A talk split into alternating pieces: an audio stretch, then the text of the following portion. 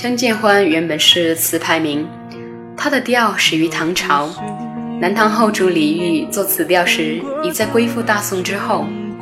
故宫和离感事怀人，故往往有一种不堪回首的悲凉。而我第一次听小曲儿的这首《相见欢》，感受到的亦是一种深深的悲凉感。这首歌开始的前奏是一串夹杂着喇叭、唢呐的鞭炮声，很喜庆，让我们联想到旧时婚庆的那种喜迎热闹。然而，我听觉上的直观感受是欢乐，心理上这首歌传达的信息却是悲凉。恰如《相见欢》这个词牌名，相见亦或重逢，无论是和爱人、亲人、故人，都是一件值得开心的事。但它的调子却浸透着一种物是人非、沧海桑田的唏嘘无奈之悲。这是一种多么矛盾的存在！然而，正是这种矛盾，加强了我们对这首歌的理解。风景背后的荒凉，如果每个梦都要散场，何必为了谁动荡？若不是一瞬间爱过的疯狂，怎么会？厌倦平淡的过往，若不是一刹那承诺的勇敢，怎么会了解未来的苍茫？相见欢，泪满衫，不思量，自难忘。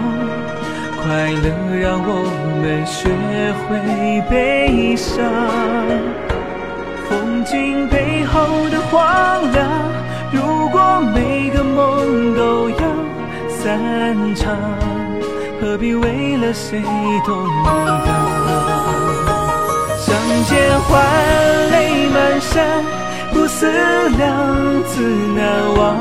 原来等不到你散万场，为什么留下那么多痴狂？如果每个人都是这样，谁可以不诉离殇？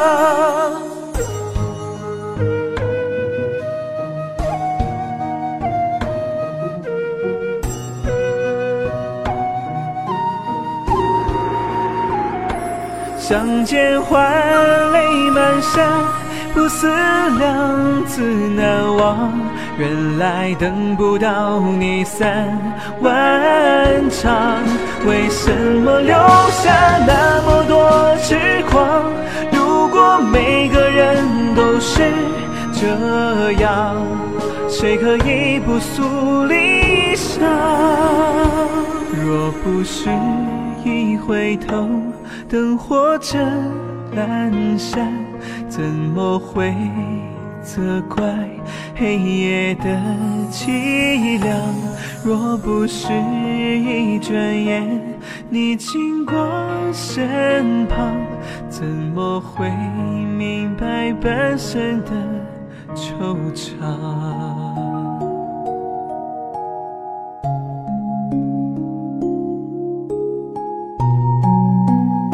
接着是主歌部分，小曲儿的声音低沉婉转。于浅酌低唱间，缓缓向我们铺述了这样一个故事。我想，这个故事一定是发生在民国时期，或者说，我希望有这样一个故事，它是发生在民国时期的。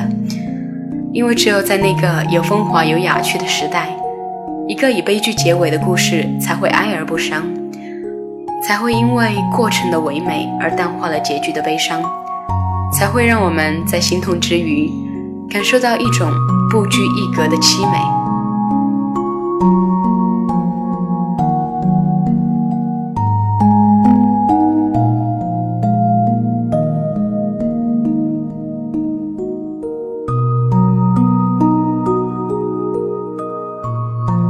我想有那样一对相爱的男女，男子是个穷书生，温雅良善，素有凌云之志，在那个军阀混战、动乱不堪的年代。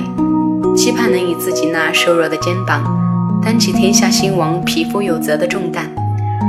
女子呢，该是大家闺秀，温柔贤淑，柔美动人，举手投足间沉淀着一种大家族的应运底气。然而她又是可爱的，对新事物具有好奇心的姑娘。于是，在某一个她难得外出的日子，在一个时光静好的午后，她恶作剧地甩掉了随行的丫鬟，独自一个人走在青石板的小路上。却不料，他的一个无心之举，让他拥有生命中那场美好的邂逅。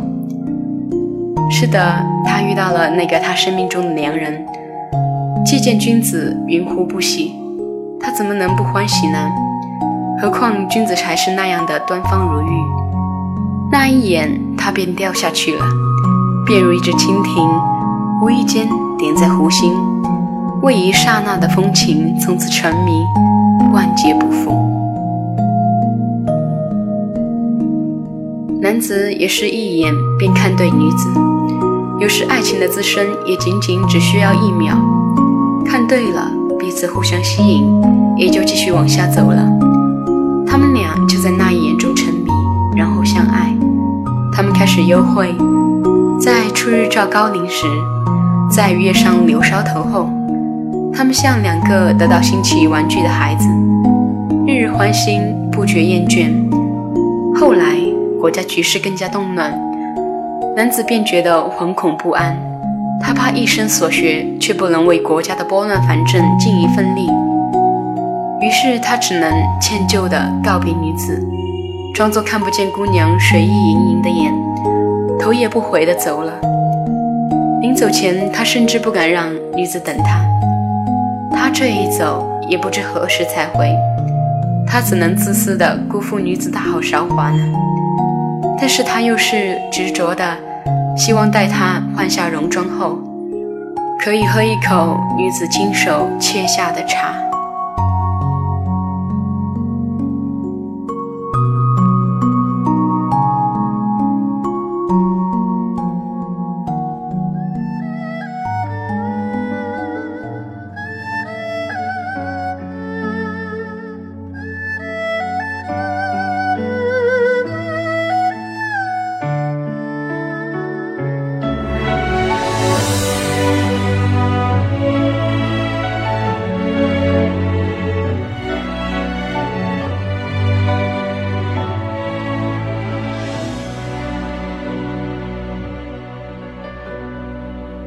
女子年纪不小了，家里早就催她嫁人了。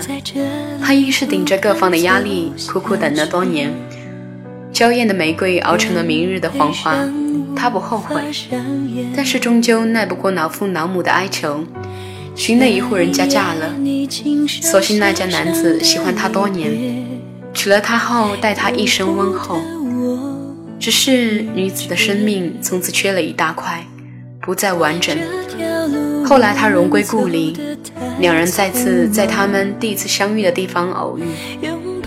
只是彼时的他们相隔的何止万水千山，那条见证他俩爱情的小街风情依旧，只不过人已经不同罢了。他们终究只能沉默的笑笑，各自擦肩而过，转身的一瞬间，泪水沾满衣衫。不再找约定了的天堂，不再谈你说过的人间世事无常，借不到的三寸日光。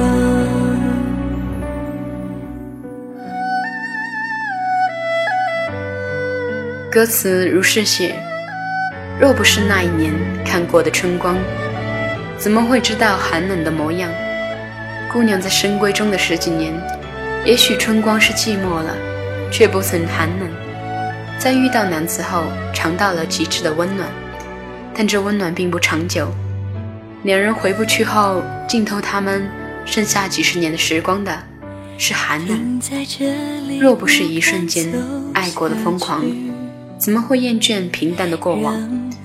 那相爱的瞬间，恰如黑暗中一闪而过的火光，因为曾经明亮过，剩下的黑暗便格外的难熬。因为他们在一起的时光是那样的惊心动魄，所以他们不能在一起的余生只能是平淡。若不是一转眼你经过身旁，怎么会明白半生的惆怅？那互相看对的一眼，天雷勾动地火，刹那光华弥补前半生未曾相守的遗憾，却注定后半生的惆怅。原来我终究等不过你三万场，原来我曾日夜盼望的相见，不负欢乐止于悲伤，你我只能相见欢，泪满衫。不再看天上太阳透过云彩的光，不再找约定了的天堂，不再谈你说过的人间世事无常，借不到的三寸日光，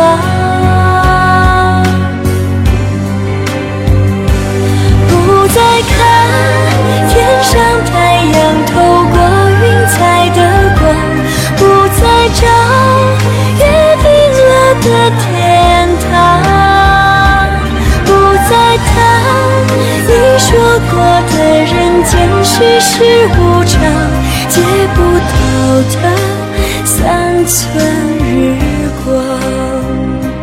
那天当时。